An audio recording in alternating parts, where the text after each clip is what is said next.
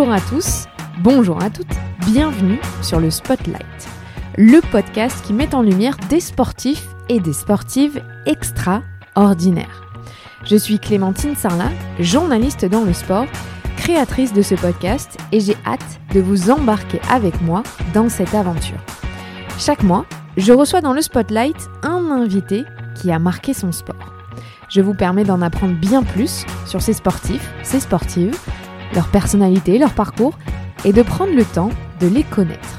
Je vous emmène derrière le spotlight, là où ils se construisent, là où le rêve commence, là où la vie prend tout son sens. J'espère que vous serez aussi émerveillés que moi en les découvrant d'une autre manière. Petit rappel avant de commencer, pour aider ce podcast à vivre, n'hésitez pas à mettre 5 étoiles sur la plateforme sur laquelle vous écoutez et à laisser un commentaire. Si c'est sur Apple Podcast, ça aide vraiment ce podcast à se faire connaître et je vous en suis très reconnaissante. N'hésitez pas non plus à partager sur les réseaux sociaux afin que ce podcast prenne de l'ampleur. Pour ce dixième épisode, je suis honorée de recevoir une autre championne olympique, Estelle Mosley a 27 ans aujourd'hui, mais c'est il y a un peu plus de 3 ans qu'elle a crevé l'écran. En août 2016, à Rio, elle devient la première championne olympique de boxe chez les femmes. Elle est sacrée chez les moins de 60 kilos. Il y a un an, elle prend le virage du professionnalisme et décroche sa première ceinture IBO, poids léger, en juin de cette année. Cette ceinture, elle réussit à la conserver il y a quelques semaines, en octobre 2019. Voilà pour l'intitulé. Et puis je me suis aperçue qu'à part connaître son couple en or et son palmarès évidemment, je ne savais pas grand-chose de cet ingénieur informatique. Alors je vous embarque avec moi pour un retour en arrière. D'abord chez les Mosley, on parle ukrainien et cette multiculturalité a forgé son enfance. Estelle débute la boxe à l'adolescence et tout de suite se fixe des objectifs très hauts. C'est une bosseuse acharnée qui avait tout prévu, tout planifié, sauf ce qui allait se passer après le tourbillon des jeux. Pas de voyeurisme dans cet épisode, on découvre un bout de sa vie, celui qu'elle a choisi de partager, mais surtout, on rit. Je ne vous en dis pas plus, très bonne écoute.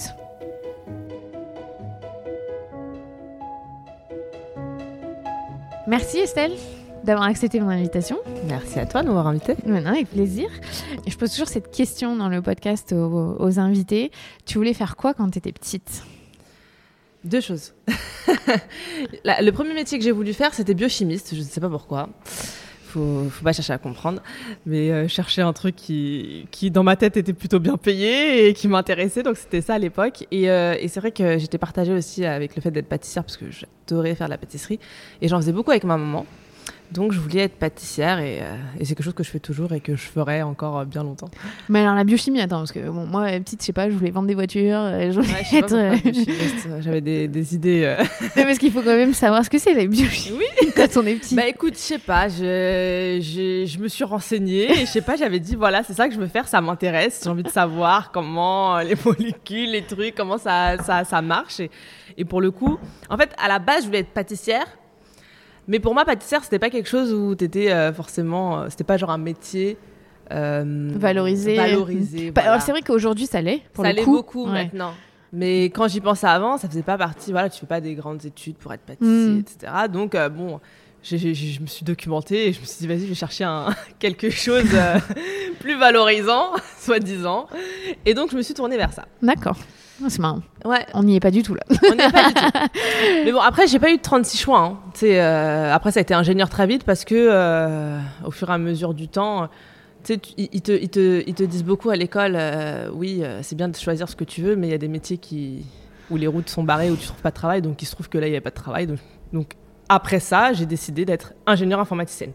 Donc, tu vois, j'ai pas eu 36 choix non plus, puisque finalement, je suis devenue ingénieur et sportif de haut niveau aussi. Ça, c'était pas prévu, mais, euh, mais voilà. C'est vrai. Non, mais tu sais, je te demande ça parce qu'on a des rêves toujours un peu ouais, loufoques quand on est petit. Donc, c'est marrant de, voir. Et il y en a, ils savent direct, je vais être sportif, je vais faire ça. Non, c'est vrai que le sport, c'était pas. J'ai toujours fait du sport depuis petite. Comme j'allais à l'école, je faisais du sport. Mais euh, j'ai jamais eu l'ambition déjà de faire de la boxe et j'ai jamais eu l'ambition de devenir une championne mm. dans quoi que ce soit. Tu as grandi dans un environnement euh, avec deux parents qui viennent d'origines très différentes. C'était comment les repas de famille chez les Mossi C'était alors comme c'est comme pour le coup c'est ma mère qui est ukrainienne, c'était plus tourné Ukraine. Tu veux dire au niveau nourriture? Niveau nourriture. c'était plus tourné Ukraine vu que c'est elle qui cuisinait le plus et mais de, de temps en temps quand mon père prenait prenait euh, les rênes en cuisine, euh, il nous faisait des petits plats congolais quand même. Donc j'avais, je connaissais, je connaissais les deux, mais d'ordre général, c'était plus tourné Ukraine. Surtout quand j'étais petite.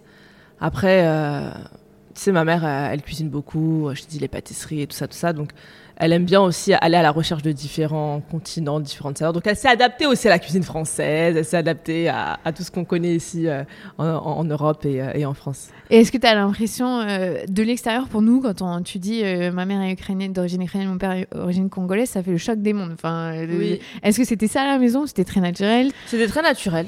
C'était très naturel. Je pense que c'est lié aussi à leur histoire, parce que euh, c'est vrai que mon père, lui, a beaucoup vécu en Ukraine. Pour le coup, mes parents ne se sont pas rencontrés en France. D'accord. Mes parents sont en Ukraine. Mon père est parti euh, faire ses études en Ukraine, donc il a fait plusieurs années en Ukraine. C'est là où il a rencontré ma mère quand il faisait ses études, et elle aussi d'ailleurs faisait ses études. Donc euh, il a bien fait 10 ans en Ukraine, mon père. Donc les choses, lui, il était déjà très intégré euh, sur la culture ukrainienne, il n'y avait pas de problème, il parle russe couramment, euh, puisqu'en Ukraine on parle et russe et ukrainien, et à l'époque c'était le russe qui, dominait. Euh, donc lui, la culture ukrainienne, il s'était très bien adapté, et donc quand on était... quand, nous on est arrivé, on n'a pas ressenti de différence dans quoi que ce soit. Et, et pourquoi ils sont venus en France, tes parents? Ils sont venus en France parce qu'ils voulaient un avenir meilleur pour leurs enfants. C'est vrai que l'Ukraine alors il y a deux choses. Déjà, ce n'était pas forcément euh, un pays très développé, mhm. d'une part. Et d'autre part, c'est vrai que pour le coup, eux, ils ressentaient la différence et le fait qu'il soit, que ce soit un couple mixte. D'accord. Parce que, euh, parce que euh, c'était beaucoup moins ouvert à l'époque que maintenant. le fait qu'il y ait un couple avec mon père qui était noir, ma mère qui était blanche, tout le monde les regardait. En gros, tout le monde les regardait. Limite, des fois, ils se faisaient suivre par la police. Enfin il y avait ce, côté un peu, enfin, ce côté raciste mhm. clairement qui existait. Et euh, donc, ils sont partis pour ces deux raisons. Ils ont quitté pour aller en France, parce que mon père aussi parlait déjà français. Enfin, il y avait un peu ce lien aussi avec, euh, avec, euh, avec la langue française qui a fait qu'ils sont venus en France. Et donc, toi, tu parles russe? Je parle russe, oui. Je parle pas couramment. tu comprends Je devrais parler couramment, mais c'est vrai que depuis que, depuis que j'ai commencé le sport de haut niveau, euh, j'ai fait beaucoup de pays, mais beaucoup moins le mien à cause, euh, à cause des compétitions, à cause de tout ça, à cause de mes études que j'ai fait en même temps. Enfin bref, j'avais plus le temps. Mais euh, c'est vrai qu'il y a des périodes où je parle beaucoup plus beaucoup plus couramment russe que, que, d'autres, mais je comprends quand même tu le lis pas mal. je le lis aussi. parce que ça c'est dur, l'alphabet cyrillique. ouais, c'est dur. par contre, je le lisais pas du tout. Ça c'est après que j'ai commencé à m'y intéresser. Plus vers 17-18 ans. D'accord. J'ai voulu apprendre. Et j'ai commencé à m'intéresser à l'alphabet. Et finalement, une fois qu'on comprend, ça va vite. Et est-ce que tu parles avec ton fils euh... Je parle pas avec mon fils, je laisse les, les grands-parents. je laisse les grands-parents gérer le... toutes les langues, parce qu'il en a beaucoup des langues autour de lui. Hein. Bah ouais, c'est ça. Le russe, euh, euh, ukrainien, si mes parents. Euh, en, famille, en fait, du côté de, de, ma mère, quand on est en famille, on parle, ne parle que russe, parce que mon père ne parle pas ukrainien, il parle russe. Mais ça peut arriver entre ma, ma mère et ma mamie qu'elle parle ukrainien. Donc du coup, si mon fils se retrouve là-dedans, bah, c'est du, on passe à, de l'ukrainien au russe, au, du coup, parce que mon père à la, maison ne parlait pas euh, le lingala, c'est pour ça que, que, je ne parle pas, par contre, la langue de mon père. D'accord. Euh, mais mon fils euh, a ses deux parents congolais.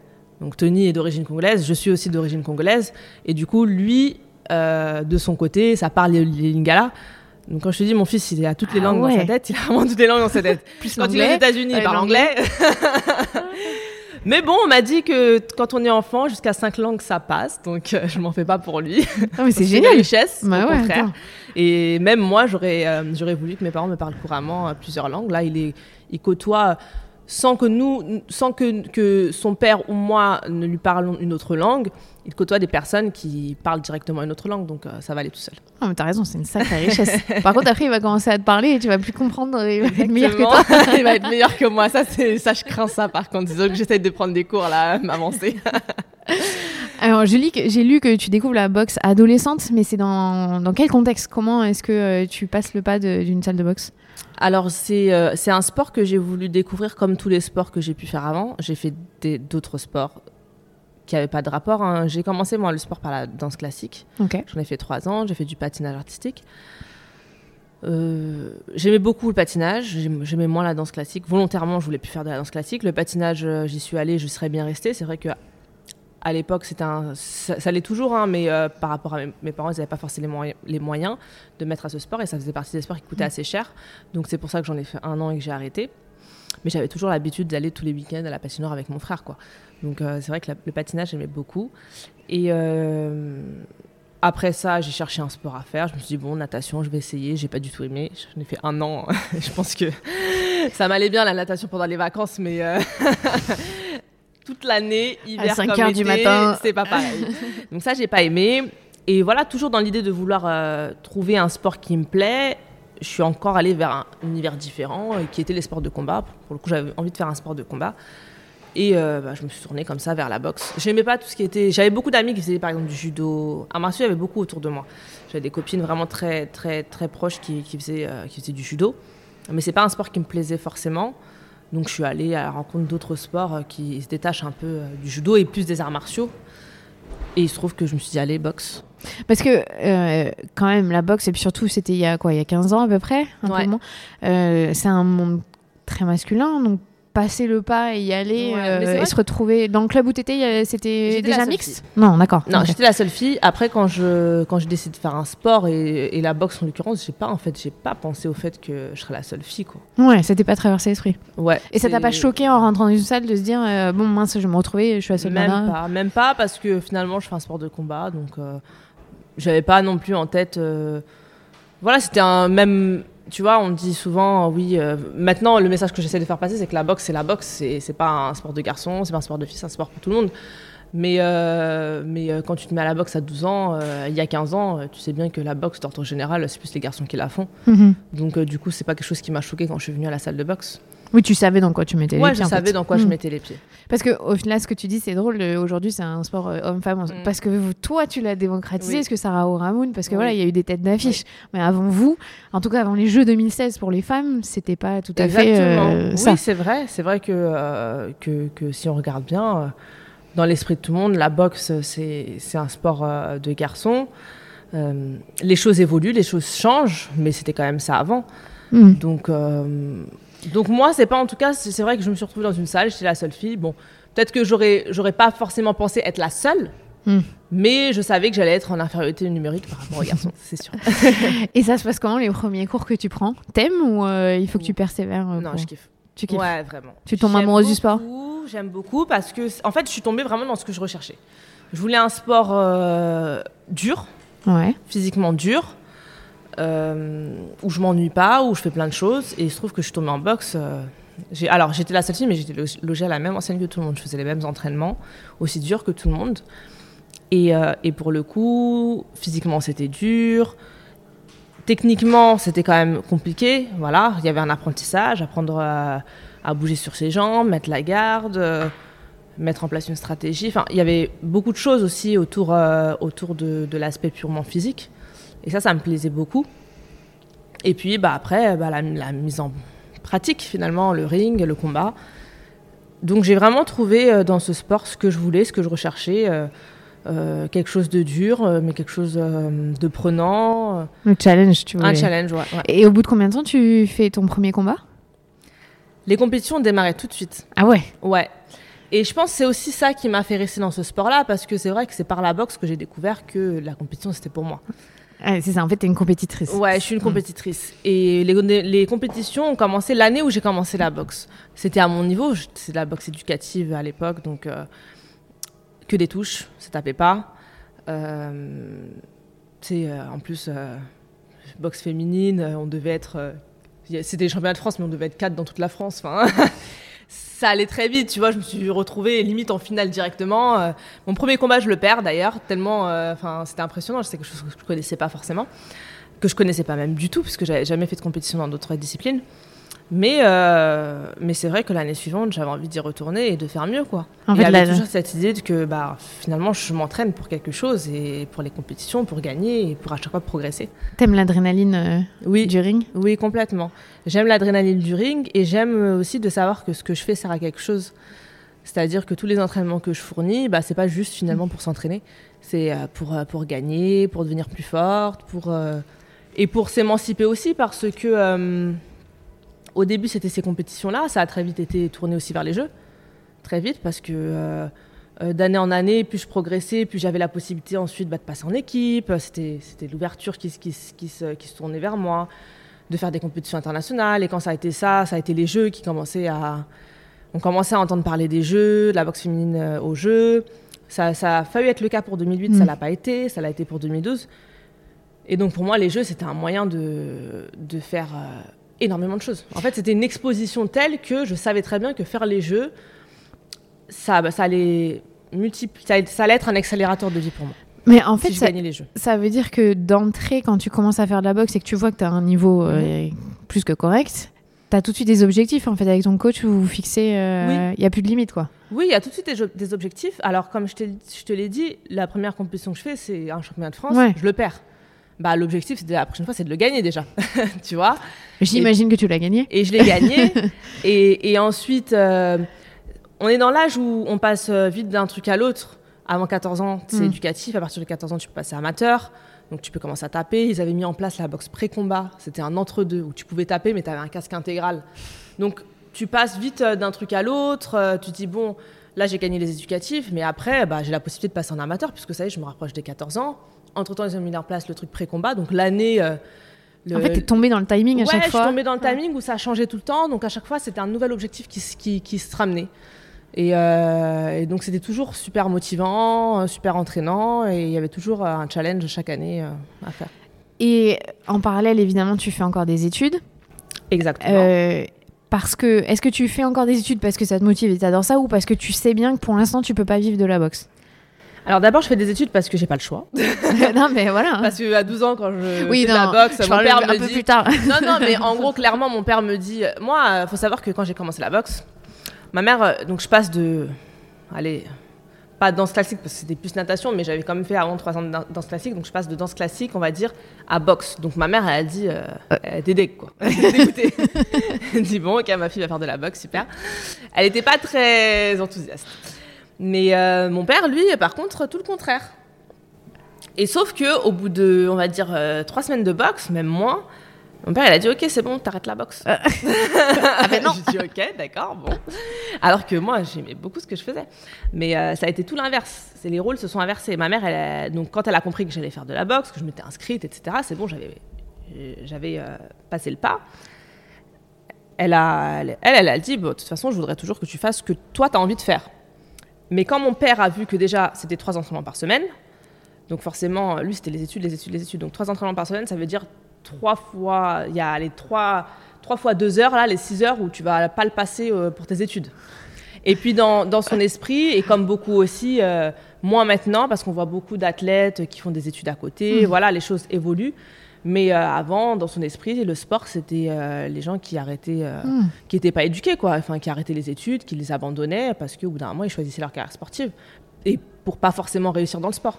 Donc toi, c'est quand même un truc d'éducation euh, fort en toi euh, de pouvoir continuer Ah les oui, études. Je pensais pas quand t'avais 12 ans, évidemment. Je pense parce que t'as quand même un Non, master et que pas- t'es pas- diplômé. Pas, quand j'avais 12 ans, parce que mais même si, si, j'avais quand même ça en tête. Enfin, Mm. il fallait maintenir ses notes, parce que euh, maintenir ses notes, c'est euh, aller vers euh, des écoles et des études Mm. un peu plus prestigieuses que, que si j'avais de mauvaises notes tout au long de, de, de ma jeunesse. Et que voilà. C'était pouvoir avoir. mes parents ont eu un. sont des personnes qui ont fait de longues études. Donc, il était hors de question pour eux. eux, un moyen de réussir, c'est faire des études, Mm. en fait. Ils ne voyaient pas un moyen de réussir à travers le sport. Ils le voient maintenant, parce que j'ai réussi. Et, euh, mais euh, quand j'avais 12 ans, il y a 15 ans, ils ne le voyaient pas du tout comme ça. Tu leur as prouvé le contraire. Je leur ai prouvé le contraire. Voilà. T'as donné de l'espoir à des. Arrivé au jeu, je pense qu'on était tous d'accord. Bon, il t'a fallu quand même euh, un petit Il peu de temps. quand hein. même, voilà. Et bah, justement, les Jeux Olympiques, je, je disais que tu avais déjà eu l'objectif en, en 2012. Donc, quand on est en amateur, il y a que les Jeux Olympiques comme objectif. Tu peux avoir que c'est le sacre, c'est le Graal euh, dans, ta, dans Non, ton sport? Non, pas vraiment. Déjà, euh, en fait, en f- le- la boxe en France et la boxe à l'étranger, aux États-Unis, en Angleterre, c'est pas la pareil. Hmm. Tu sais, aux États-Unis, ils passent par exemple professionnel très tôt. Et, euh, et là, titre d'exemple, je m'entraînais aux États-Unis. euh, Il y a un jeune il- qui est en équipe de France, il doit avoir 20 ans. Au début, quand je l'ai connu, il était en équipe.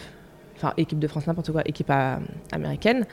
Et, euh, et pour le coup, lui, euh, il calculait même pas les jeux. Quoi. Pour lui, Ah euh, ouais. même s'il faisait pas les jeux, c'est pas grave. Son objectif, c'est de passer pro, euh, gagner sa vie en professionnel. Mais parce que les perspectives sont énormes. On gagne beaucoup d'argent, les hommes gagnent beaucoup d'argent. Donc, donc voilà, c'était pour lui pas intéressant limite de faire les jeux, autant passer professionnel.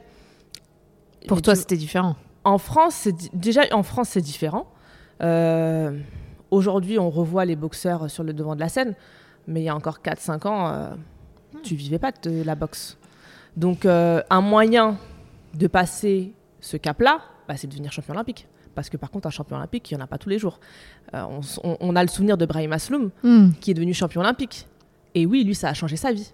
Ah oui, le boxeur on- à qui ça a changé sa vie. On connaît tous Brahim Asloum. On connaît Tout tous. Brahim Asloum.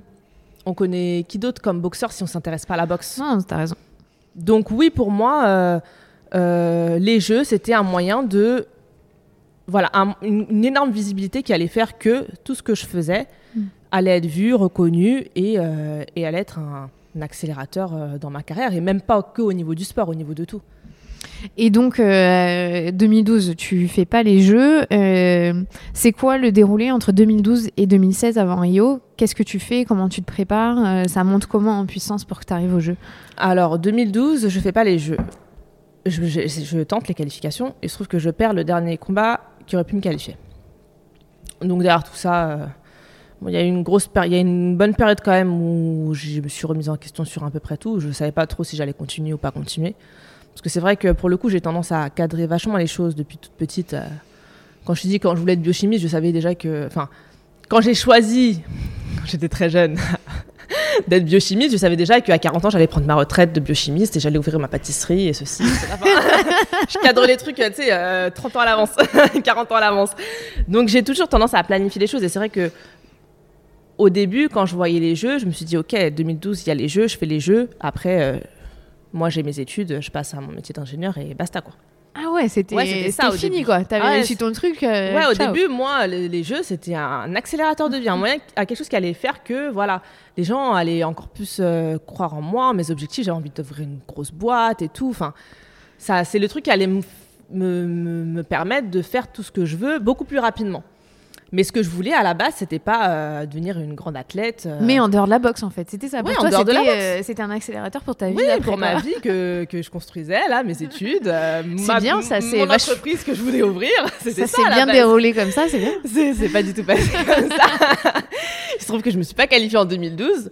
En plus de ça, finalement, j'ai décidé de continuer. De, de, de, de continuer 4 ans. Je me suis dit, allez. Parce que aussi, j'ai. J'étais beaucoup dans le doute, mais, mais c'est vrai que j'ai beaucoup travaillé, que les gens voyaient aussi les qualités que j'avais, que les gens me rassuraient, me disaient, ouais, tu sais, euh, 19 ans et tout, on fait, tout le monde fait pas les jeux à cet âge-là. Ah, mais c'est vrai, t'avais plein de 19 choses ans. à- Ouais, j'étais jeune, j'avais encore plein de choses à voir, etc., etc. Et, et là, je me suis dit, allez, je, je tente 2016. J'ai modifié. En fait, j'ai commencé à, à, à me professionnaliser, entre guillemets. On parle de boxe amateur, mais c'est vrai que je suis passée du entraînement, aller trois, quatre fois la semaine. Je m'entraînais tous les jours, deux fois par jour. Clairement, euh, j'avais mon coach euh, de l'époque, qui s'appelle Karim Adjir, Hmm. qui était. On était ensemble tout le temps. Je le voyais tous les jours. Je l'avais au téléphone tous les jours. Enfin, à partir de 2012, euh, le- la relation que j'avais avec mon entraîneur et, et avec ce sport-là, elle était quotidienne, bicotidienne. En fait, t'as structuré, même si c'était un sport amateur, entre guillemets, Oui. t'as structuré une, pro- une, une team professionnelle autour Ouais, de toi et voilà, tu t'es mis dans les conditions. c'était- euh, C'était des conditions professionnelles. Ouais, je dirais pas que c'est une team professionnelle parce que maintenant que je suis passée pro, je vois vraiment ce que c'est mettre en place quelque chose de pro autour de soi. Mais euh, les conditions, c'était euh, c'était aussi chargé que ce que je faisais à côté dans mes études. Hmm. Le oui, temps consacrais, hein. ouais, Hmm. voilà, le temps que je consacrais au sport, euh, il était, il était, il était aussi chargé que le temps que je consacrais, par exemple, à l'école. Parce que entre les entraînements que je faisais une à deux fois par jour, j'avais aussi les stages. Donc euh, tous les mois, je partais euh, des, une semaine, 15 jours euh, à l'étranger ou en compétition ou en stage. Donc, donc le, le rythme d'entraînement est devenu beaucoup plus soutenu, beaucoup plus régulier. Et on a commencé à vraiment se mettre au boulot pour obtenir cette qualification. Et donc, quand tu arrives au jeu, donc tu as eu la qualif, mm. tu sais que tu vas gagner le titre olympique Non, c'est jamais qu'on va gagner. Oui, je sais, mais tu sais, on a. On a Par contre, j'étais pas parti pour perdre. Voilà, c'est ça. Non, mais on a ah, quand même des sensations. On sait aussi où on en est dans sa prépa. On... Tu vois, il y a souvent des athlètes qui te disent Je savais qu'aujourd'hui serait un jour parfait et que rien ne Je savais que c'était des jeux particuliers. Mm. D'ailleurs, j'ai décidé de partir avec toute ma famille. C'est pas pour rien. Parce que je savais que c'était là, en fait que de toute façon je retente. Dans ma tête, je me disais si, si j'ai la médaille de bronze, si j'ai la médaille d'argent, allez, je refais les jeux encore, parce que mm. mon, objectif, c'est la médaille d'or. Mais je sentais que ça pouvait être maintenant, la médaille d'or. Il, se trouve, il, faut savoir aussi que deux, trois mois avant, je deviens championne du monde. Mm. Et que celle que j'arrivais jamais à battre, euh, il se trouve que je la bats. Deux, trois mois avant les Jeux. Alors, tout était... Tout allait dans le sens d'une médaille olympique et d'une médaille d'or olympique. J'avais modifié toutes les petites choses qui restaient à modifier, que, que je trouvais, moi, dans ma préparation, qui n'étaient pas optimales. Je les avais modifiées j'ai m'étais battue avec euh, la terre entière pour imposer euh, ce que je voulais imposer. Voilà. Maintenant, tout le monde écoutait, tout allait, tout allait dans mon sens. J'avais performé, j'étais devenue championne du monde. J'avais plus qu'à devenir championne olympique, quoi. En gros, c'était ça. Et dans ces quatre ans, euh, parce que là, d'un coup, tu es, quand même dans la vingtaine, tu plus une ado. financièrement, comment est-ce que tu gères le fait de ne pas être pro? Est-ce que tu peux vivre du sport ou est-ce qu'il faut que tu travailles à côté? Comment est-ce que ça se passe? J'étais étudiante, donc je bossais si je bossais des fois quand même. C'était euh, particulier, moi. Mon rythme de vie, je me, je, me, dis maintenant, je pourrais jamais faire ça. Je sais pas comment j'ai fait. En fait, c'est vrai que. Et puis même au-delà de vivre, j'habitais chez mes parents. Hein. J'avais mhm. cette, cette stabilité-là. J'avais mes parents euh, qui m'aidaient aussi beaucoup dans, dans, dans, dans, mon quotidien. Mais c'est vrai qu'à 18 ans, on veut toujours euh, être indépendant. c'est normal. Pas, oui, pas dépendre. Ça, ça c'est le truc normal. Donc moi, du coup, j'avais trouvé un travail au début, je faisais de l'événementiel. C'est le seul truc que je pouvais faire. Donc, j'étais hôtesse et tout dans des salons et tout. C'est le seul truc que je pouvais faire qui n'était pas euh, un travail fixe. Parce que forcément, comme je partais en compétition tout le temps, je pouvais pas avoir de travail fixe. Et en plus, je m'entraînais. Donc, je pouvais pas avoir de travail euh, en semaine. Tu vois, euh, bosser en McDo, ça, c'est quelque chose que je pouvais pas faire. Donc, j'étais hôtesse. Et, moi, j'avais quelqu'un, un, ami qui m'entraînait de temps en temps, mais voilà, un ami, un bon ami à moi, un adulte, hein, enfin par rapport à moi, un, papa, j'ai envie de dire, mais euh, qui lui faisait de la sécurité. Et il me dit, bah vas-y, viens, tu sais quatre avec nous, tu vas faire ça et tout. Et je me suis mise à faire de la sécurité, normal. J'étais, euh, tu sais, j'étais, euh, je faisais de la sécu chez Chanel, normal. Tout va bien. de nuit, de nuit du coup, parce que de nuit, forcément, je pouvais bosser. Je m'entraînais pas, je faisais pas d'études. Et mon entraîneur, il me disait, mais t'es ah, complètement malade. Tu t'entraînes en journée, tu vas à l'école il était comme un dingue sur moi, sur mon rythme de vie, parce que j'avoue, j'avais un rythme de vie. Non, mais jusqu'à quand tu fais ça? J'ai fait ça, euh, franchement, j'ai fait ça 6-7 mois. Oh. et, euh, et, je le faisais euh, quasiment tous les samedis. Je le faisais une à deux. Ouais, non, tous les samedis. Des fois, s'il y avait des des vendredis soirs où j'y allais aussi. Mais du coup, j'étais éclatée le lendemain. Non, mais c'est incroyable. ouais, mais parce que j'avais, j'avais, je sais pas, j'avais envie d'être indépendante, j'avais envie de, ah, mais c'est bien. de pas dépendre de mes parents et j'avais besoin de faire ça. Bon, il se trouve que et attends, c'était pas l'idéal pour performer, mais t'as aimé ou pas euh, être dans la sécurité ouais, J'ai aimé. j'ai eu en même temps d'avoir, tu sais, en étant sportive de haut niveau et, et étudiante, tu passes à côté de beaucoup de choses. Euh, j'ai dit, je faisais pas les sorties. Moi, j'avais mes amis euh, le week-end, euh, ils sortaient, ils s'amusaient, ils hmm. se voyaient. Je voyais mes amis, mais beaucoup moins que eux se voyaient beaucoup plus que, que moi je ne les voyais. mais je sais que dans tout ce que j'ai fait, même si parfois c'était galère, j'ai eu toujours un pied quand même dans une jeunesse un peu normale. Bah ouais, j'ai eu mes expériences de travail. les petits boulots, quoi. Voilà, les petits boulots, j'ai fait aussi. Euh, j'ai eu mes expériences avec mes amis. Je les ai eu en moins grand nombre, en moins grande quantité, mais je les ai eu quand même. Et donc, du coup, ça m'allait bien, même si c'était dur, euh, je le faisais et je rigolais.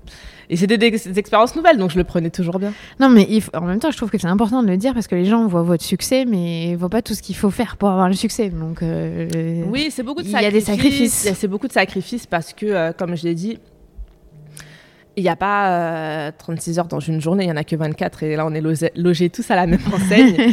donc au bout d'un moment, si on veut performer, donc le sport de haut niveau, comme je le dis, c'est 20 heures d'entraînement par semaine et allier ça à quelque chose d'autre. Alors ça peut être, ça a été mes études, mais euh, il y en a, il y en a qui ont diverses passions. Je sais pas, il y en a qui bossent aussi parce qu'ils peuvent pas forcément euh, vivre de leur sport.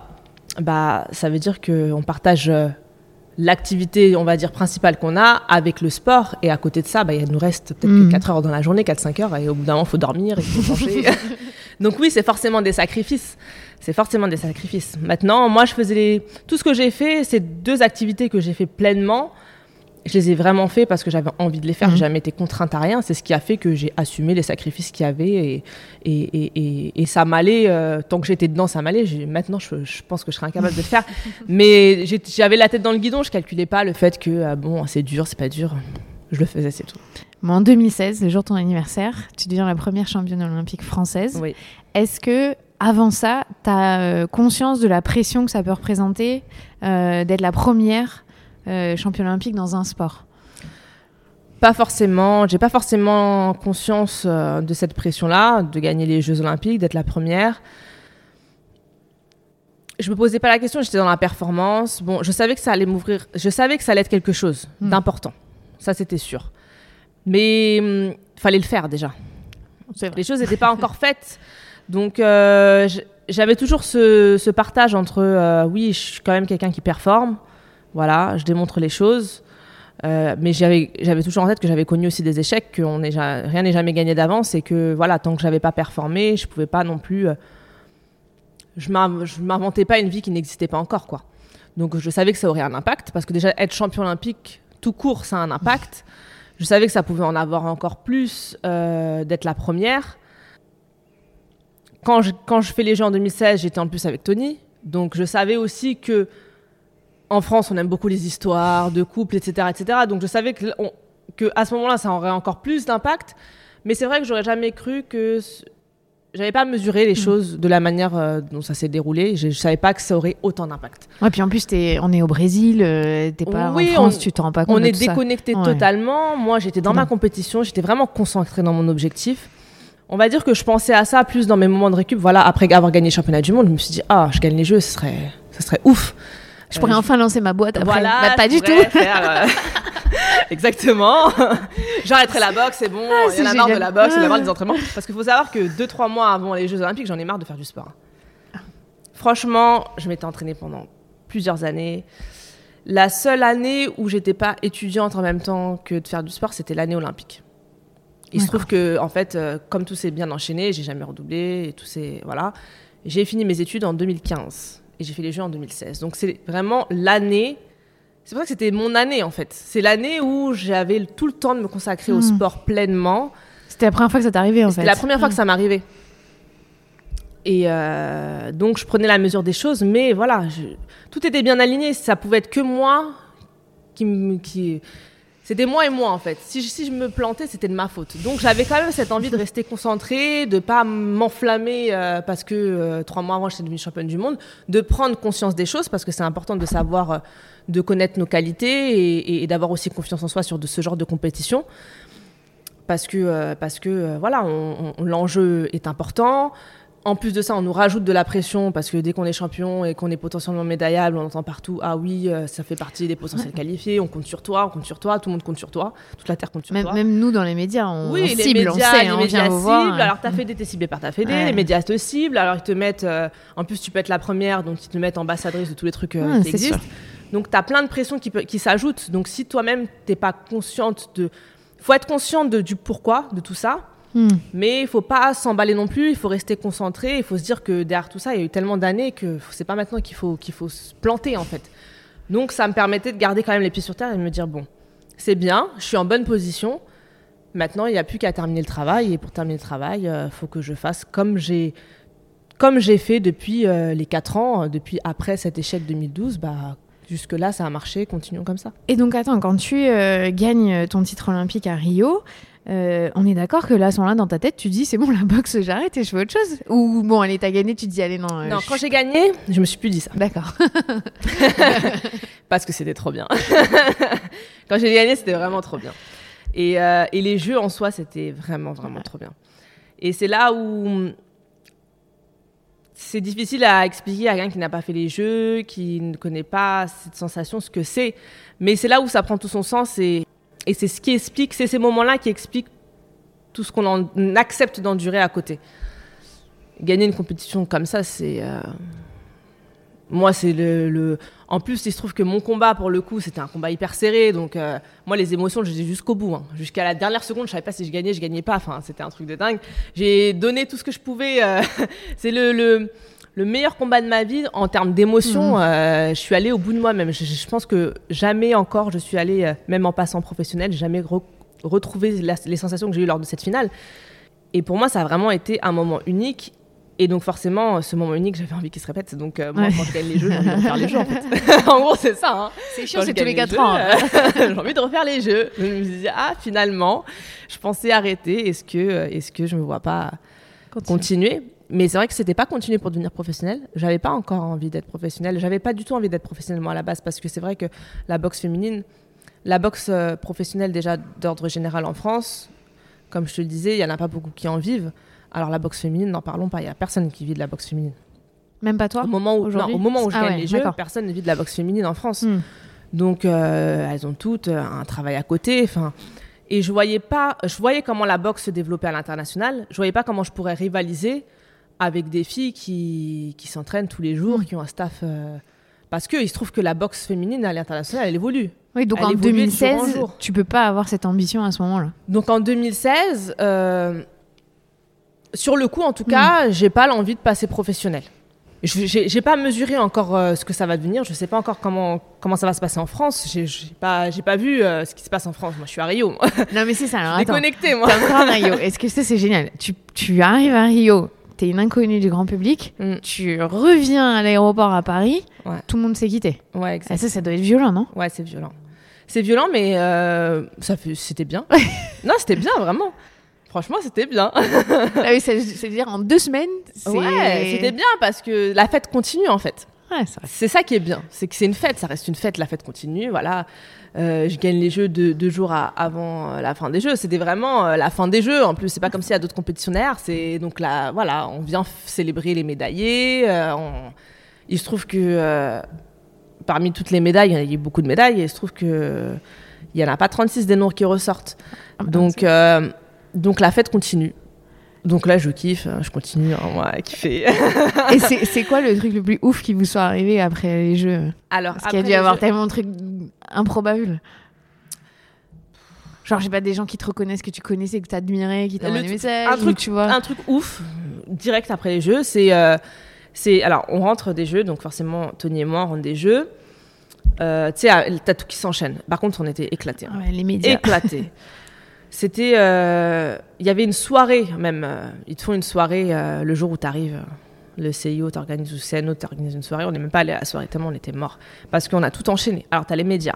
T'as- t'avais le truc Paris 2024 à ce moment-là la candidature. T'enchaînes. Candidature journée de presse Élysée, le partenaire, le truc. Et en fait, en plus, à chaque endroit comme ça, t'as tout le monde qui te tire, qui te prend, qui veut faire des photos avec toi. Toi, tu kiffes, mais à la fin de la journée, t'en peux plus, t'es mort. Moi, j'étais morte. Je pouvais plus marcher, quoi. C'était.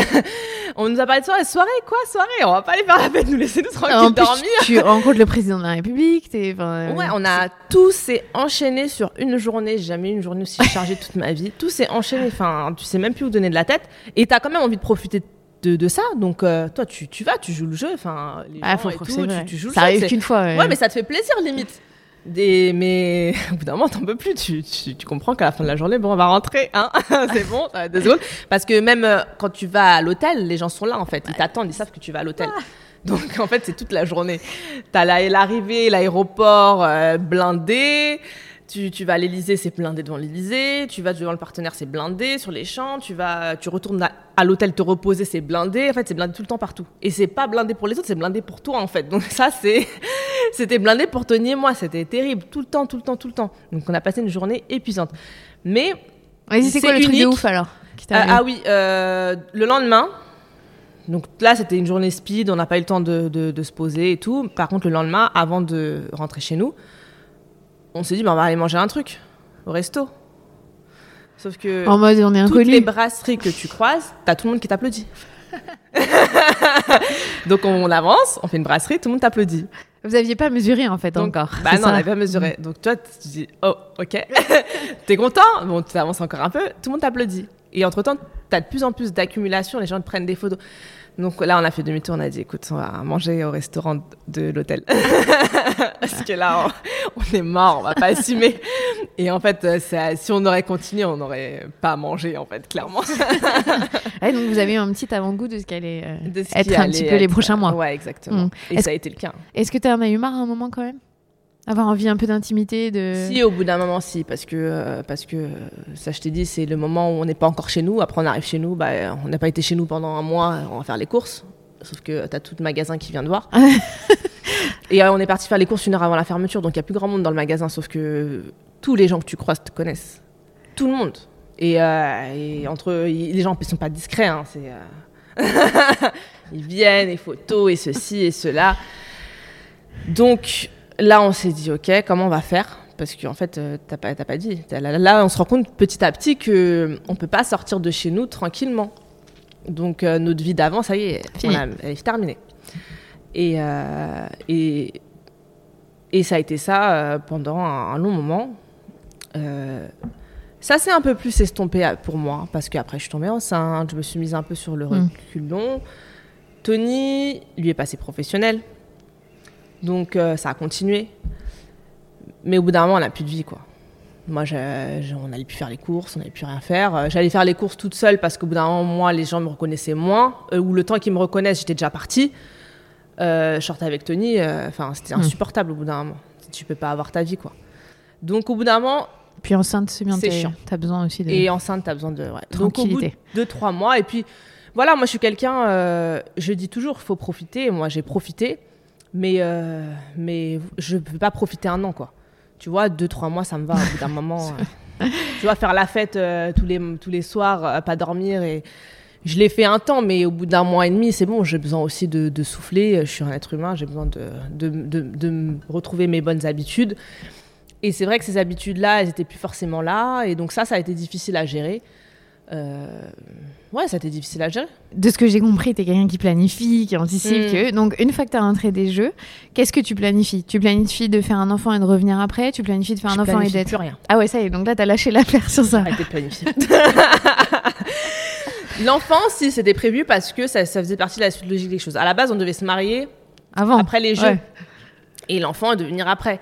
Bon, rien ne s'est passé comme prévu. En fait, après les jeux, ça se passait plus, ça se passait plus comme prévu. Donc, au bout d'un moment, je me suis dit, ah, tu sais quoi, je vais arrêter de planifier.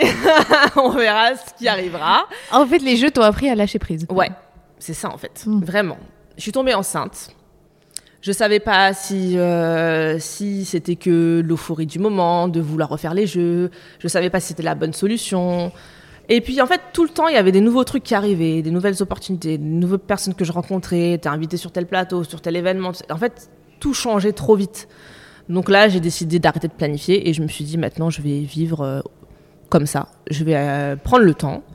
Je prends le temps pour moi. Je suis enceinte. euh, je prends du recul un peu avec tout et et voilà, au moment où je devrais prendre ma décision, euh, je la prendrai. Mais pour l'instant, voilà. L- après les jeux, j'avais plus envie de faire de sport, quoi qu'il arrive. C'est assez classique, je crois. ouais, je pense. Et c'était le bon moment parce que je suis tombée enceinte. Donc je me suis dit, aujourd'hui, je profite pleinement de ma grossesse. J'ai mis de côté le sport. J'ai pas mis de côté mes projets. Ça m'a permis de faire d'autres choses différentes, euh, de toucher à des milieux différents. Donc ça, j'en ai profité à fond. Et voilà, c'était l'occasion de faire tout ce que j'aurais pas pu faire en tant qu'athlète sportif de niveau Mm. qui s'entraîne tous les jours, euh, matin et soir. Voilà, j'ai pris le temps de prendre les bonnes décisions. Ça t'a fait du bien, en fait. Ça m'a fait du bien. Ouais. Et finalement, en laissant le temps passer comme ça, je me suis rendu compte à la fin de ma grossesse que j'avais envie de reprendre le sport. Et sans pression, sans rien, c'était Mm. vraiment moi et mon ressenti. Il se trouve qu'après euh, bah, 9 mois, bah, j'en pouvais plus. Au bout de 8 mois, déjà, j'en pouvais plus, je pouvais à peine marcher. et pour le coup, j'avais vraiment envie de reprendre le sport. Tu vois J'avais vraiment, vraiment envie de reprendre. Euh, Et tu reprends combien de temps après la naissance d'Ali? Je te dis Ah. ça parce que je t'admire tellement. euh, j'ai- on a eu un enfant à peu près à deux mois d'écart. J'arrive même pas à comprendre comment t'arrives. Alors c'est vrai que j'avais tellement envie moi que quand j'accouche, mais quand j'accouche hein, vraiment, euh, j'ai mon bébé et tout et, j- et- et je parle à la, à la gynéco qui m'a accouché. Je dis bah c'est bon, euh, d'ici une semaine je peux reprendre. Elle me regarde comme ça, elle me dit pardon. elle me dit euh, pas du tout en fait, euh, c'est trois mois pour récupérer, vous avez toute la rééducation à faire. J'ai dit ah ok bon bah je peux pas me presser, mais c'est vrai que j'avais envie vraiment tout de suite de refaire du sport. hein. Moi, les, je l'ai- la- le dernier mois, moi qui suis hyper actif, hein, je fais tout le temps des trucs.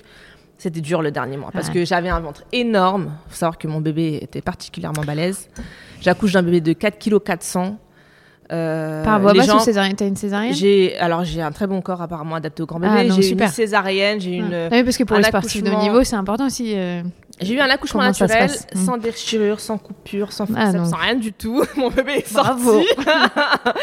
je ne sais pas par quel miracle, mais il est sorti. Donc j'en garde que des bons Donc souvenirs. finalement, t'as pas de séquelles de ton accouchement qui fait que tu peux aussi. J'ai pas de euh, séquelles de mon accouchement. Voilà, c'est comme je dis, tous les accouchements sont différents. Ah. Moi, j'ai eu de la chance, j'ai eu un bon accouchement. Alors que j'ai eu un gros bébé, j'ai eu un bon accouchement. Donc derrière, il a suffi que je fasse Mm. toutes les choses qu'on m'avait dites, c'est-à-dire la rééducation abdominale, la du- rééducation du périnée. J'ai tout fait dans l'ordre. J'ai pris mon temps, hein, je ne suis pas pressée. J'étais pas pressée. Il fallait aussi que. Je savais que je voulais continuer la boxe. Il fallait aussi que je réfléchisse sous quelle forme. Mm. Est-ce que je repars pour refaire les jeux? Est-ce que j'ai pas maintenant assez de possibilités et une image assez développée pour pouvoir envisager une carrière professionnelle, une vraie carrière professionnelle, c'est-à-dire où ça devient ton travail, où tu n'es pas obligé de travailler à côté pour, euh, pour t'entraîner. Donc j'avais besoin de ce temps-là, donc j'avais pas besoin de me précipiter pour, euh, pour tout ce qui était euh, entraînement. J'ai fait les choses dans l'ordre. Bon, j'ai pas repris après trois mois, j'ai repris avant trois mois, malgré qu'on m'ait dit deux. mais euh, mais j'ai repris tranquille. C'était vraiment, allez, une fois dans la semaine. euh, Tu faisais pas de corde à sauter tout de suite, quoi. je faisais pas du tout de corde à sauter. J'ai- j'ai- j'ai- Pour les voilà, mamans j'ai qui fait un peu de leçons avec, avec, euh, avec une personne de la salle, un ancien de la salle. C'était vraiment un peu d'abdos, mais c'était vraiment pour le plaisir.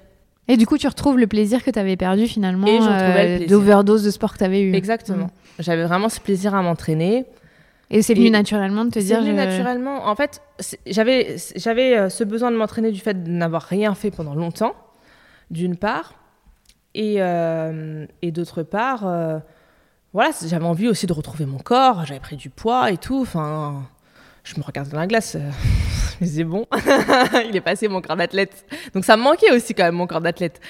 Euh, donc j'avais aussi envie de retrouver mon corps, retrouver ma forme et euh, bah, rien que le, le sport pour rien que le sport pour faire ça. Alors, t'accouches à l'été 2017. Il te faut combien de temps pour revenir à ton niveau?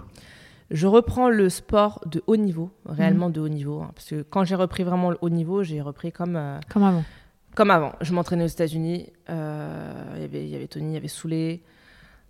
Donc, il te faut combien Il y de avait temps d'autres boxeurs. Et euh, les moi, moi qui pensais que quand j'allais reprendre le haut niveau, il allait quand même m'épargner. J'allais faire euh, un entraînement par jour. Je m'entraînais comme les mecs. Deux entraînements par jour, tout le temps. Parce qu'en fait, il a vu que j'étais très bien, très à l'aise. Donc, il n'a pas fait attention. Lui, je continuais à m'entraîner. Moi, ça me faisait pas plus mal que ça. Je ça me faisait. En fait, ça a compensé. Je pense que j'en avais tellement besoin que mentalement, ça me faisait tellement du bien que je prête. faisais Mm. pas attention à la douleur physique. Et ça, c'était en janvier. Ah ouais, non mais.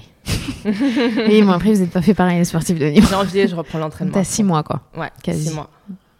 Ok. Et tu ressens, trouves des sensations facilement, donc ça te pousse à te dire. euh, Et je retrouve des sensations. Bon, je suis pas aussi rapide qu'avant. J'ai encore mon poids. euh, euh, la boxe, ça se perd pas finalement. Je me rends compte Mhm. que finalement, ça La se perd pas. Ça se perd pas, donc je l'ai pas perdu. Maintenant, bon, il y a des petits défauts qui sont revenus, qu'il faut que je corrige. C'est pas plus mal. Ça me sert- Au moins, je m'entraîne pas pour rien. Je m'entraîne pour, pour progresser encore une fois. Il y a les courbatures, il y a tout ça, mais euh, mais finalement, c'est comme le sport de haut niveau. Le sport de haut niveau, ce que tu connais quand tu es sportif de haut niveau, c'est toujours repousser tes limites. Donc c'est quelque chose auquel j'ai été confrontée pendant de longues années, tout le temps. Donc là, je, je suis confrontée encore à nous. C'est pas pour les mêmes raisons. Ces courbatures, c'est parce que j'ai arrêté un an, parce que je suis un gosse, etc., etc. Mais euh, mais ça reste euh, le même processus. On repousse Ouais. ses limites et on repart dans l'entraînement. Comme si tu avais une blessure, même si j'associe pas du oui, tout une voilà, maternité comme si une j'avais blessure. une mais- blessure, j'ai été dans- arrêtée pendant plusieurs mois et que je repars à l'entraînement, j'ai ma blessure et que voilà, il y a des courbatures euh, auxquelles je m'étais habituée, bah, qui, Qui reviennent. Et donc, à quel moment tu te dis, bon, bah finalement, c'est plus les jeux, mon objectif, je veux être pro? À ce moment-là, quand je reprends à Ah fond, ouais. c'est ça que je me dis. Euh, parce que bah, j'en ai parlé autour de moi. Et, euh, et c'est vrai qu'aussi, j'ai vu, le temps où je me suis arrêtée, moi, j'ai vu les choses se faire avec les autres. Et j'ai vu que ce qui se passait au niveau de la boxe, c'était pas mal. Que euh, des chaînes s'étaient mises sur des, sur des boxeurs, alors que c'est plus ce qu'on ce qu'on voyait. Donc j'ai vu qu'il y avait de nouvelles opportunités sur, sur ce sport-là. Et euh, je me suis dit, bah, pourquoi pas moi? Parce que j'ai été champion olympique, même si je me suis arrêté un an, j'ai quand même été champion olympique, ça, ça reste. Et, euh, et en plus de ça, il se trouve que je pars aux États-Unis, je suis avec Tony. Bon, euh, je, suis dans cet je suis rentrée dans cet environnement professionnel sans être athlète. Donc c'est quelque chose que je côtoie. Au départ, c'est pas quelque chose qui me qui m'attirait forcément. Je savais pas si ça allait vraiment me plaire, ce côté showbiz et tout ça. C'était pas, je suis pas trop là-dedans. En tout cas, je l'étais pas. Et euh, mais malgré moi, on va dire, alors que j'étais pas athlète, je suis rentrée là-dedans par Tony déjà. Donc je me suis dit, bah quitte à être là-dedans, euh, autant voir si j'ai quelque chose à apprendre. Et c'est là où j'ai commencé à, voir en termes de contrat, etc., les choses auxquelles je pourrais prétendre. Mais par contre, j'avais euh, une limite, c'est-à-dire si si, si les propositions que j'avais n'assumaient pas mon train de vie et mes entraînements, parce que l'idée c'était pas de passer professionnel pour passer professionnel, c'était de passer professionnel pour arriver encore à un objectif, être la meilleure. Si ça suivait pas en termes de, de contrat, eh ben je passais pas pro. Donc la bonne nouvelle c'est que ça a suivi. Mais c'est une bonne nouvelle pour le sport féminin. C'est une bonne nouvelle mm. pour le sport féminin parce que euh, voilà, euh, aujourd'hui, euh, il se trouve que je suis avec l'équipe l'équipe a misé sur moi, qui suis boxeuse, qui suis une femme. Et, ça m'a permis, ça, cela, et puis d'autres contrats qui se sont ajoutés, parce que j'ai un partenaire, un équipementier, Adidas. il y a des choses qui arrivent ensuite petit à petit. Bon, faut toujours prouver au début. Hein. C'est pas venu directement. L'équipe, c'est venu, ça a été le point de départ. Mais, euh, mais euh, par exemple, mon partenaire, ça fait, c'est, là, c'est récent. Hmm. Donc, euh, les gens, quand même, se demandent elle a arrêté un an, est-ce qu'elle va pouvoir revenir est-ce que c'est pas juste un caprice aussi? Parce que le fait aussi d'être avec quelqu'un qui est, qui est boxeur, il euh, y en a qui se disent c'est bon, elle va arrêter la boxe, euh, pas besoin de faire de la boxe, il va gagner assez d'argent. c'est vrai que t'as pas, ce... pas, du tout palmarès, t'as pas été champion aussi, hein, j'ai tout entendu, hein, pour le coup. c'est fou, t'as prouvé, mais t'as quand même des clichés autour de toi. Ouais, t'as prouvé, mais t'as quand même euh, quelque chose. Et ouais, c'est terrible. C'est dur. C'est dur, ouais, ça a été, ça a été, pas été facile, hein. franchement, le, de, la, de revenir euh, je savais qu'il y avait des choses qui étaient mises en place, mais en fait, euh, je me suis rendu compte aussi que on m'attendait pas plus forcément en mm. tant qu'athlète. Et, euh, et, limite, ça arrangeait plus certaines personnes que je sois pas athlète. Mm. Parce que j'étais aussi avec un boxeur qui avait démarré sa carrière et il fallait que lui soit bien.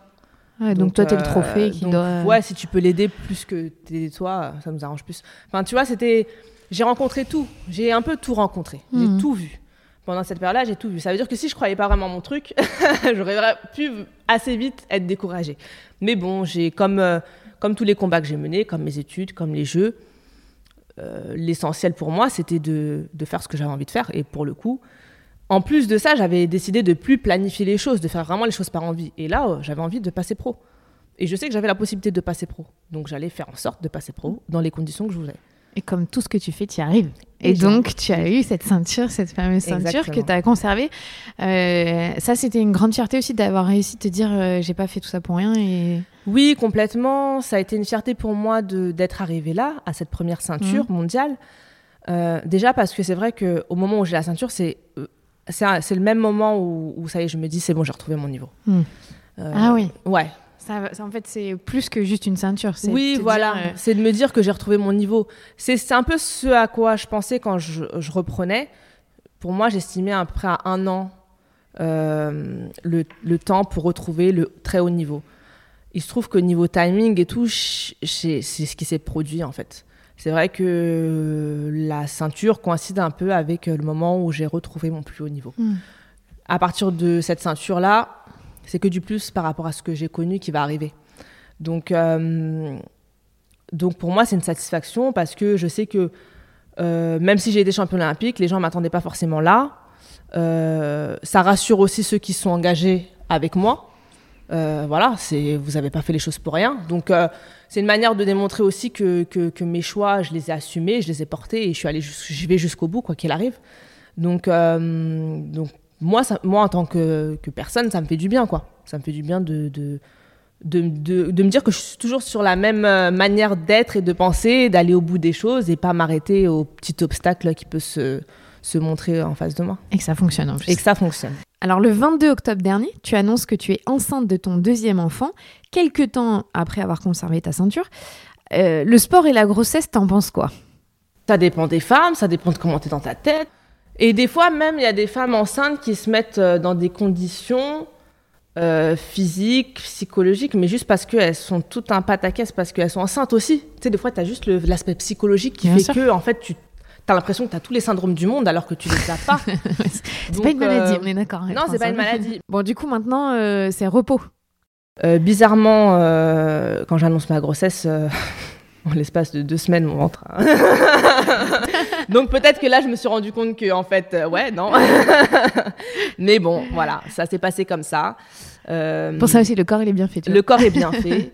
Et je pense aussi que notre mental nous dicte aussi pas mal Mm. de choses. Et que moi, euh, mon objectif, c'était ce combat-là, c'était remettre en jeu ma ceinture, que mes entraînements sont très bien déroulés et que euh, à partir du moment où, où- où la grossesse était bien établie euh, et, et sûre, euh, bah, je suis rentrée dans une autre phase, euh, la phase dit grossesse, où, où là, bah, je me repose un peu plus. Et, et, et par contre, c'est vrai que je sais que ce sera pas une grossesse comme la première.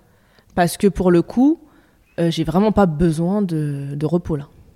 J'ai besoin d'un mois de repos, allez. Mais euh, ma première grossesse, comme je l'ai dit, j'avais pas fait de sport du tout. Hmm. J'avais fait tellement d'années d'entraînement que, euh, que c'est bon, je voulais profiter de ma Mhm. C'était ma première grossesse en plus, tu sais, tu sais jamais vraiment comment ça va se passer. Là, c'est ma deuxième grossesse. La première, elle s'est super bien passée. je, pars, je pars avantagée mentalement. La première s'est super bien passée. Je garde un bon souvenir de, de mon Mais C'est accouchement. hyper important, on te rend pas compte Et puis, euh, ça y est, ma pause, je l'ai faite. Là, aujourd'hui, je ressens pas le besoin de faire une pause. D'accord. Donc, je sais que ma grossesse, là, sera totalement différente de la première. Et donc, alors, euh, j'imagine bien que l'objectif, c'est encore euh, à la suite de ton prochain accouchement de reprendre derrière et de Exactement. continuer pro. Exactement. Mon objectif, c'est de reprendre le plus vite possible. Trois Quitte mois. à- quitte, à, quitte à faire des crises cardiaques à certaines de mes amies, mais à provoquer des crises cardiaques. Mais bon, mon objectif, c'est de reprendre le plus vite possible. Je sais jamais comment se passe une grossesse. Et, et même pour une personne, une même personne, une première grossesse peut être très différente d'une deuxième. Donc, je vais pas, je pars toujours aussi dans l'optique de pas planifier forcément les choses. Bon, un petit peu, mais bon, de garder euh, des possibilités. Non, mais le but, c'est où. que tu reprennes ta carrière. Voilà. Le but, clairement, c'est que, euh, alors, c'est de reprendre, ça c'est sûr. Ça c'est pas même pas un but, c'est même pas une question en fait. Mhm. Euh, je vais même pas m'arrêter, hein, je vais continuer les entraînements. Là, là, cette semaine, je reprends les entraînements. Donc, euh, je vais m'entraîner euh, en adaptant mes entraînements tant que je peux m'entraîner Mhm. en ayant parlé aussi à des personnes, euh, à des docteurs et puis à des femmes qui ont été enceintes et qui ont pratiqué du sport, on dit en général qu'on peut vraiment continuer le sport assez facilement si on a une bonne grossesse, si on n'a pas de complications. Et à la limite, c'est que vraiment les deux derniers mois qui, qui, qui, Ouais, déjà, qui- ton qui sont Voilà, à cause du poids. Aussi. voilà. C'est ça qui fait que. Donc, euh, moi, dans ma tête, je me dis, bon, euh, je vais essayer de continuer au moins jusqu'à 7-8. Et euh, en adaptant, bien sûr, parce que quoi qu'il arrive, je ne ferai pas d'opposition, je ne ferai pas ce genre de choses. Mais, euh, mais rien ne m'empêche de faire du physique, rien ne m'empêche de faire de la muscu. J'ai la chance de faire un sport où on peut faire tellement de choses Mhm. Que euh, c'est un sport de combat, mais ça ne se limite pas qu'au combat. Oui, je veux dire, c'est ça, t'es pas obligé d'aller sur le ring pour faire ton Exactement. Je sport. suis pas obligée d'être d'aller sur le ring et de boxer contre une fille ou un mec pour, euh, pour euh, continuer à progresser et, et à m'entraîner. Donc je sais que je continuerai à m'entraîner. Et l'objectif, et le but pour le coup, c'est euh, de faire un gros combat de rentrée à la rentrée 2020. Ok. Voilà. Alors j'ai une dernière question et après euh, je te laisse tranquille. si tu pouvais revenir euh, en arrière dans le temps et, Mhm. et dire à la Estelle de 18, euh, 19 ans qui commence, euh, qui débute, tu lui donnerais quoi comme conseil? Je dirais de, je lui donnerais comme conseil de faire confiance à la vie, d'une part, et puis voilà, de continuer un peu à pas d'être égoïste, mais s'écouter aussi soi, parce que c'est vrai que moi je l'ai connu par, rapport à mon sport, c'est vrai qu'on peut le connaître dans tout un tas de milieux, et je pense que les femmes sont un peu plus susceptibles à connaître ce genre de choses. Mais euh, on a toujours tendance à. Enfin, on doit toujours trouver tout un tas de choses, j'ai l'impression, dans plein de domaines. Euh, un peu plus que ces messieurs. Donc euh, moi, je dirais juste tendance à voilà, faire confiance à la vie, se faire confiance à soi-même, et puis euh, ne pas avoir peur d'assumer ses envies. C'est une belle, une belle interprétation d'un beau conseil. Merci beaucoup Estelle. Merci. Merci, hein. Merci beaucoup. Merci à vous d'avoir écouté cet épisode. Merci à Estelle Mosley de m'avoir fait confiance pour cet entretien d'un peu plus d'une heure.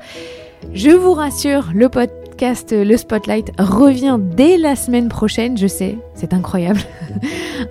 Deux épisodes qui se suivent dans le même mois. Avec euh, Jérémy Flores, le surfeur, le meilleur surfeur euh, européen, euh, qui nous raconte sa vie atypique. Lui qui a commencé à 9 ans à être pro et qui a sillonné le monde dès son plus jeune âge. À très vite et surtout, restez fidèles au Spotlight.